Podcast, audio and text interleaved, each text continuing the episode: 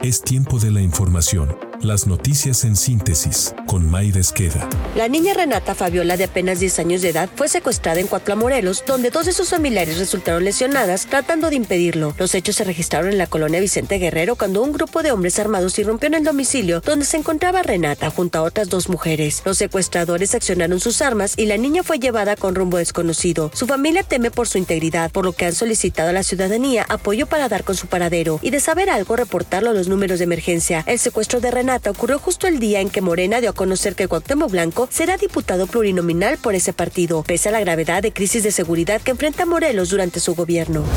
El presidente López Obrador se lanzó contra el diario estadounidense The New York Times, al que calificó de pasquín inmundo, y contra la jefa de corresponsales en México por un reportaje que aún no había sido publicado. Durante la conferencia mañanera de este 22 de febrero, el mandatario adelantó que el reconocido diario estadounidense lanzaría un reportaje sobre una nueva investigación del gobierno de Estados Unidos en la que se vincularía a Ismael El Mayo Zambada y al cártel de Sinaloa con el financiamiento de la campaña presidencial de López Obrador en 2018, en la que resultó electo como presidente de México. El presidente proyectó en la pantalla de Palacio Nacional la carta enviada por la periodista a Jesús Ramírez Cuevas para solicitar la opinión del mandatario ante las preguntas en torno al reportaje y mostró el teléfono de contacto de la reportera. Ante este hecho, las críticas del gremio periodístico no se hicieron esperar. El propio diario estadounidense The New York Times respondió al presidente López Obrador por sus dichos en la conferencia mañanera. El rotativo remarcó que se trata de una táctica preocupante o inaceptable por parte de un líder mundial de un momento en que las amenazas contra los periodistas van en aumento. El reconocido periodista de Univisión, Jorge Ramos, advirtió que lo hecho por el presidente mexicano es algo muy peligroso. El presidente de México, Andrés Manuel López Obrador, hizo hoy algo muy peligroso. Leyó y publicó en una pantalla gigante el teléfono de la corresponsal del diario The New York Times, quien le hacía varias preguntas. Lo mismo que me hizo Trump en el 2015 cuando le solicité una entrevista. En lugar de dármela, publicó mi teléfono celular que luego tuve que cambiar. Pero esto es particularmente preocupante en México, uno de los países más peligrosos del mundo para ejercer el periodismo después de Gaza. No se vale poner en riesgo la seguridad y la privacidad de una corresponsal, de su familia y de su equipo únicamente porque no te gustan las preguntas. A su vez en Radio Fórmula, Ciro Gómez Leiva, a quien trataron de asesinar en 2022, calificó el hecho como un acto de intimidación contra la prensa. Esa es intimidación.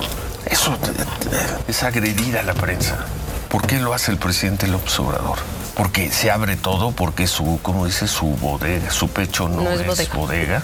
porque se tienen que defender ante los embates de quién sabe quién, está agrediendo y está poniendo en riesgo a una persona.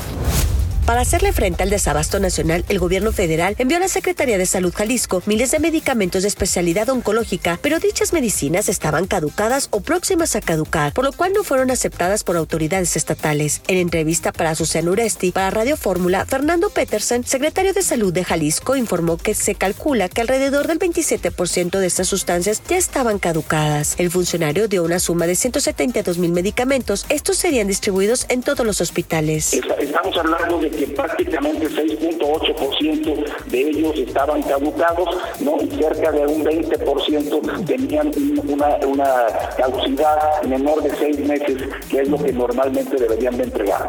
el tema no es no, no querer aceptar o sí querer aceptar, el tema no es cumplir o no cumplir, el tema es apegarnos a lo que las normas nos dicen que tenemos que seguir atendiendo.